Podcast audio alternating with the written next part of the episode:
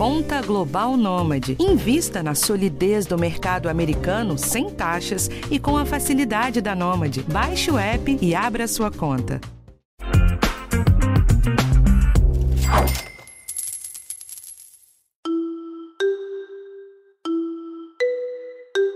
Não tem nada pior que juros altos quando você quer entrar em um financiamento. Quando se fala de um imóvel, então, que os prazos são enormes, ter juros mais baixos é ainda mais decisivo. A taxa básica de juros do país começou a cair. Não dá para dizer que tá fácil comprar a sua casinha ou apartamento. Mas como o cenário está melhorando, neste episódio eu vou falar sobre os principais pontos de organização financeira que você precisa saber para ficar pronto para dar a entrada. São dicas de como juntar o dinheiro e do que observar nas condições do financiamento. Eu sou a Bruna Miato e esse é o podcast de educação financeira do G1.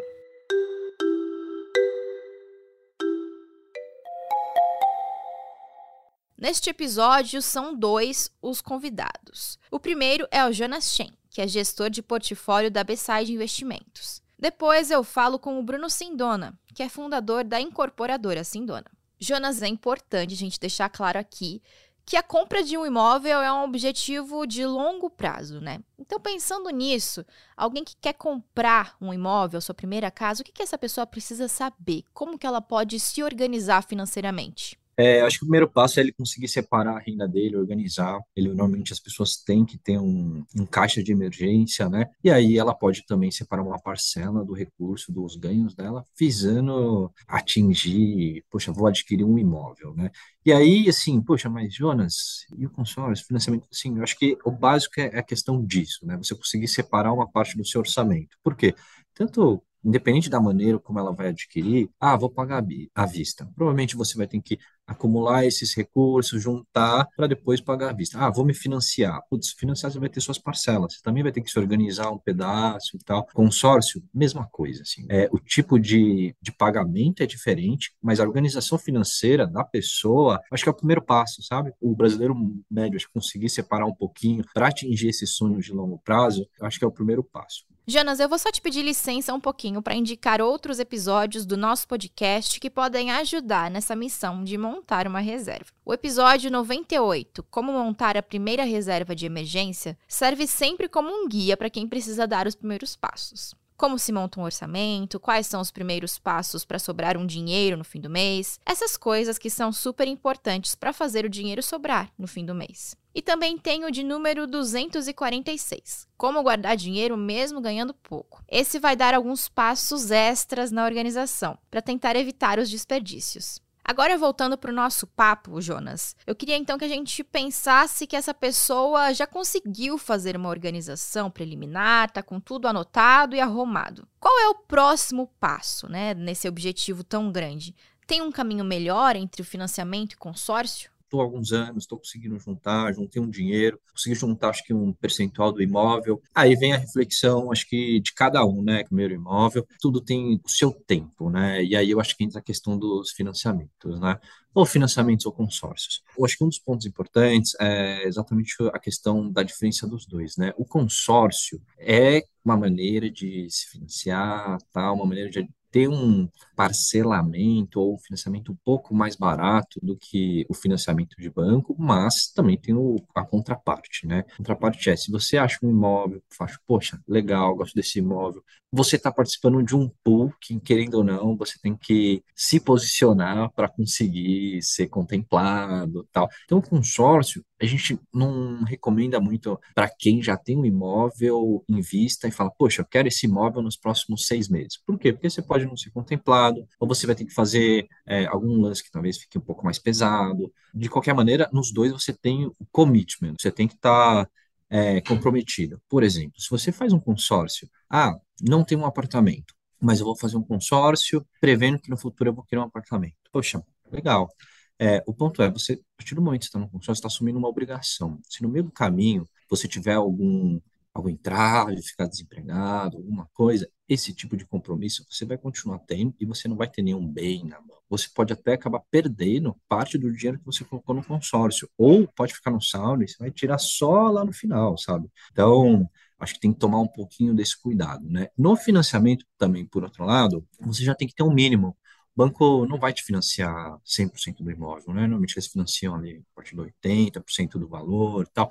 Então, exige mesmo que você tenha uma parcela já relevante, né, 20% de um imóvel, para você começar, né? Por outro lado, você tem a questão dos juros, do financiamento, que são um pouco mais altos, tal, mas também tem as contrapartidas, né? A partir do momento que você fez um financiamento, normalmente você já tem um imóvel, tal, eventualmente acontece alguma coisa, querendo ou não, não é trivial, vale a pena, mas você tem um imóvel que você pode vender, alugar, você consegue ter um pouco mais de flexibilidade em relação ao ativo, né? Jonas, acho que é importante a gente pensar pensar também que talvez o pessoal que está nos escutando não saiba muito bem, né, não saiba a fundo a diferença entre consórcio e financiamento. Então eu queria te pedir para aprofundar um pouquinho mais nesses temas. Quais são as vantagens e desvantagens de cada um? a diferença entre os dois, acho que é muito essa questão do prazo, sabe? A partir do momento que você está no financiamento, é, você tem um imóvel, você literalmente já começa a falar, poxa, eu quero segurar esse imóvel, vou me planejar exatamente para cobrir. O consórcio, você não sabe direito. Então, você vai pagando, vai pagando, você vai pagando, assim, pode demorar 10, pode demorar 5, pode demorar 3 meses para você ter o imóvel, né? E aí, claro, a partir do momento que você teve o imóvel, você vai ter um baita de um desembolso. E é normal, assim, vou montar a casa. Então, em questão dos dois, eu acho que o jeito como você planeja é exatamente a questão de quanto que eu vou desembolsar na, no momento, né? Até na hora de você fazer os investimentos, os prazos vão ser bem diferentes. Mas eu acho que essa questão do prazo é muito relevante é, e a questão do desembolso, assim, inevitavelmente, quando você vai montar um apartamento, você vai ter um desembolso razoável além da compra, né? Então, tentando resumir aqui a sua ideia, você diria que o que a pessoa precisa, né, antes de comprar um imóvel, é saber o prazo, né, para essa aquisição, o tanto que ela pode esperar para ter o imóvel dela e a quantia que ela pode desembolsar para esse sonho, é isso? No meu caso, eu gosto de, de dar porque eu, eu planejei muito meu apartamento, né? Eu trabalho no mercado financeiro já faz 15 anos e acho que desde o segundo, terceiro ano eu estava planejando comprar um apartamento, mas eu nunca tive muito a certeza. E é difícil, né? Você ter certeza, ah, esse é o apartamento certo. Ainda na da, da organização financeira, né? Um dos pontos que eu acho muito interessante na questão do, do financiamento especificamente que a gente acha até meio diferencial, né? Aqui a gente tem a questão da portabilidade. Tomei um financiamento. Poxa, hoje você vai ter umas taxas próximas de 9, 10, por exemplo. Se os juros caírem, nada te impede de fazer essa portabilidade de, de dívida. Lógico, você vai ter um custo atrelado, mas você consegue no futuro ter um juros mais baixo relacionado àquela dívida, sabe? Isso é um instrumento muito bom que aí vai entrelaçar com a parte do investimento, né? Como que, a partir do momento que eu comprei um apartamento, como que eu vou pagar esse apartamento, né? Como que eu otimizo isso aí? Espera só um pouquinho que eu já volto com mais dicas para a compra do primeiro imóvel. E Jonas, além da decisão por um consórcio ou financiamento, né, a pessoa escolher qual que é a melhor opção para ela, é importante também fazer a gestão do dinheiro que ela vai guardando, né? Quem consegue fazer esse pé de meia e talvez até tenha um prazo um pouco maior, pode pensar em investir essa grana, mesmo que seja para melhorar um pouquinho ali a entrada? O que, que você acha?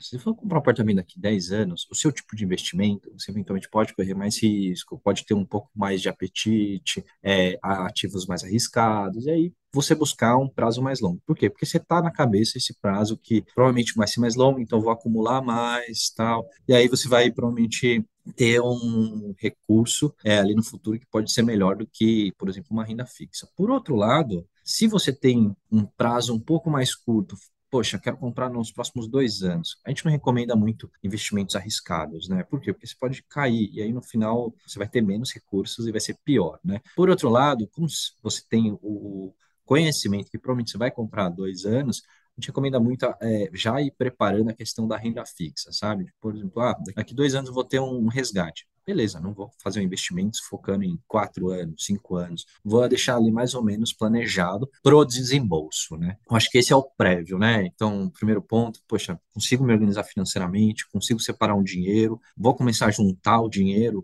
é, da maneira mais eficiente no meu prazo, seja para daqui 10 anos, ah, vai ser daqui 10 anos, beleza. Vou tomando eventualmente uma parcela de investimentos bem conservadores, uma parcela talvez um pouco mais arriscada. Poxa, não, vou comprar em seis meses talvez investimentos arriscados não seja o seu perfil, exatamente porque você pode correr alguma coisa nesses seis meses que vai te fazer ter menos recursos. Nesse ponto, como você já está decidido a fazer a compra, é, a gente gosta da previsibilidade. Então é melhor você tem uma renda fixa, alguma coisa que você tem certeza que provavelmente o valor vai ser maior. E aí, saindo um pouco dessa parte, né, da, de dar a entrada, do investimento para dar a entrada no valor de um imóvel, e pensando na hora de começar a pagar o financiamento, que são parcelas altas, como que a pessoa pode ir organizando e gerindo esse dinheiro enquanto ela paga as parcelas? Aí eu acho que a partir do momento que você tem um financiamento, você tem alguns cenários, né? O primeiro, que eu comentei, é do financiamento, da portabilidade do financiamento. Se os juros no futuro caírem, claro, você vai lá e pede a portabilidade para outro banco, transforma sua parcela num valor menor. Mas também tem a questão do, do investimento, né? Um fator que aconteceu agora, não gosto de colocar isso como um fator que é sempre acontece, mas a gente tem vários ciclos econômicos, né? Há um tempo a gente teve juros de 2% Selic, agora a gente está em 13%, agora a gente está começando a cair de novo. Isso também afeta o, o, financiamento imobiliário, né? Como que o pessoal atua? Poxa, você vai, a partir do momento que o juros está mais baixo, provavelmente você vai transferir o seu financiamento. Para investimento, é um pouco semelhante, só que no contrafluxo, sabe? A gente gosta de, por exemplo, ah, eu, por exemplo, de maneira muito prática, no, alguns anos atrás, consegui o financiamento do meu imóvel por mais ou menos 7,8, né? Hoje, não digo que ah, previ, não, não previ, sim, foi algo que aconteceu do mercado, mas hoje os investimentos pagam muito mais do que o 7,8. Hoje, para mim, é totalmente inviável você chegar e amortizar essa dívida, sabe? É, literalmente você vai você vai estar tá deixando um pouco de dinheiro na mesa, sabe? E eu acho que essa questão do ciclo é bastante importante. Hoje, por exemplo, você vai fazer um investimento, pode ser que você consiga num título do governo um 9, 10% é ali no pré-fixado tal, e você vai ter um financiamento mais ou menos nessa taxa. Pode ser que daqui dois, três anos, essa taxa de juros do financiamento imobiliário esteja mais baixo e você conseguiu investir esse mesmo valor a uma taxa mais alta, sabe? Então, eu acho que esse diferencial de juros é algo que não é trivial para as pessoas, né? Pra, e eu admito isso, assim, é... mas é alguma coisa que acho que é fácil deles entenderem, sabe? Tipo, poxa, vou estar tá me financiando a uma taxa mais baixa que os meus investimentos que eu tenho, eventualmente. Então, nesse sentido, não vale a pena amortizar. Se você tiver ao contrário, poxa, é, meu financiamento está um, um, juros mais alto do que meus investimentos, mas eu tenho uma liquidez, a gente também recomenda fazer amortização, afinal você está pagando um juros mais alto. Então, acho que questão do, do, investimento tem esse ponto. Então, na prática, se o retorno do investimento for maior que a taxa de juros do financiamento, vale mais a pena continuar investindo. Se for menor, aí vale a pena amortizar o valor da dívida. Mas ó, é importante a gente pontuar aqui também que tudo isso aqui é um mundo ideal e às vezes as coisas acontecem fora do previsto. Por isso é sempre importante ficar de olho no que está rolando na economia, conversar com as instituições responsáveis pelo financiamento e, claro, se manter sempre atualizado nas boas práticas de educação financeira para conseguir ter escolhas mais assertivas e adequadas. Para a gente terminar, Jonas, eu queria que você falasse aqui o que mais você acha importante de destacar para quem nos ouve eu acho que a questão da previsibilidade é muito importante, tanto para o financiamento quanto para o consórcio, né? Você assume um compromisso de pagamento. Então, quero pagar o dinheiro que eu vou pagar nas parcelas daqui dois anos num ativo arriscado? Não é que a gente recomenda. Normalmente a gente recomenda que você consiga a previsibilidade nesse caso é mais, talvez seja mais importante do que correr riscos e obter retornos maiores, tá? Por quê? Porque você tem um compromisso. Então, a partir do momento que você toma risco com um compromisso, o risco é para baixo também. Se você tiver esse risco negativo, você está tido um comprometimento que vai te furar o seu caixa, né? Como assim, assim dizendo, sabe? Então, acho que de maneira bastante geral, é, é mais ou menos assim que a gente tem visto, tá? É a dinâmica do mercado brasileiro. Além de conversar com o Jonas, eu também falei com o Bruno Sindona, que é fundador da incorporadora Sindona e conselheiro no Conselho de Desenvolvimento Econômico e Social do governo federal, para entender um outro ponto muito importante: como escolher um bom imóvel. Bruno, eu queria que você falasse aqui pra gente o que é que a gente tem que olhar na hora de escolher. O que, que são bons imóveis? São imóveis que funcionem para a família. O que é funcionar para a família? Na maioria dos casos, é a relação tempo-deslocamento. Onde essas famílias vivem, onde elas trabalham, onde elas estudam, onde elas se relacionam socialmente, etc. Então, o primeiro item que tem que ser observado é assim: a gente comercializa imóveis e tem vários casos, não são poucos, de família que decidem mudar de emprego por conta do imóvel. Quer dizer, eu estou alterando toda a minha rotina de vida para conseguir me deslocar menos, aproveitar esse tempo? Na prática, a família brasileira tem tantas dificuldades de deslocamento que impede a capacidade da família de se desenvolver. Dizer, não tem tempo para educar um filho, não tem tempo para fazer um curso, não tem tempo de lazer, não tem tempo de nada. Então, o segundo item que tem que ser observado é isso: é você trocar a, a, a, o seu eixo de habitação no sentido de economizar tempo. Né? O que será que tem uma linha de metrô perto desse apartamento? Será que tem uma linha de trem, uma, um corredor de ônibus? Né? Esse tipo de análise tem que ser feita. E com base na sua experiência profissional na área de desenvolvimento social e o impacto que ter uma boa moradia pode ter né, no nosso desenvolvimento, o que você deixa como uma mensagem final para quem está nos ouvindo? Parece meio, meio abstrato falar disso, mas o principal é uma mudança de indexador de contratos. Olha que coisa complexa. Mas, na verdade, o que acontece? O brasileiro que nunca comprou casa própria, ele tem a sua maior despesa. No Brasil, isso ultrapassa 30% a despesa com moradia, indexada a índices de inflação. Então, está conectado com IGPM, depois da pandemia um pouco mais de PCA e tudo mais, mas o aluguel está travado em índices inflacionários. Isso destrói a capacidade de geração de poupança e desenvolvimento das famílias. Então, o primeiro movimento que é ideal para a compra do primeiro imóvel, e falando isso olhando para o primeiro imóvel, né? quem está no aluguel e está saindo para um outro movimento, ele está desconectando a maior despesa dele da inflação e está conectando a um índice que geralmente é TR, que é muito mais favorável para o desenvolvimento, mesmo que tenha juros, né? pelo menos são, são operações pré-fixadas, é, ele está conectando a, a, despesa dele a um índice que ele tenha uma maior previsibilidade e uma menor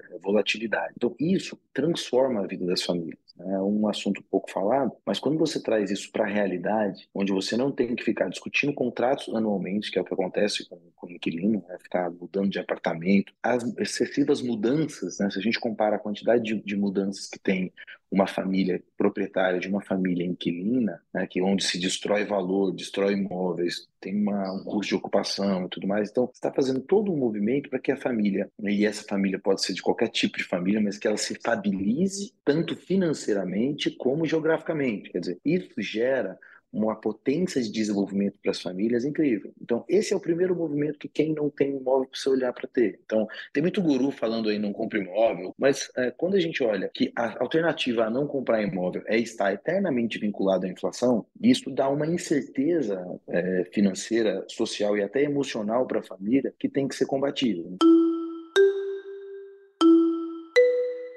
Bom, gente, esse foi o episódio de hoje e na semana que vem tem um tema novo aqui para você. O podcast de educação financeira está disponível no G1, no Globoplay ou na sua plataforma de áudio preferida. Não deixe de seguir o podcast no Spotify, na Amazon ou de assinar no Apple Podcasts. Você também pode se inscrever no Google Podcasts, no Castbox ou favoritar na Deezer. Assim você recebe uma notificação sempre que um novo episódio estiver disponível. E não deixe de avaliar o podcast na sua plataforma preferida. Isso ajuda esse conteúdo a chegar para mais gente. Eu sou a Bruna Miato, assino o roteiro e produção desse episódio. E a edição é da Ellen Menezes. Um abraço e até a próxima.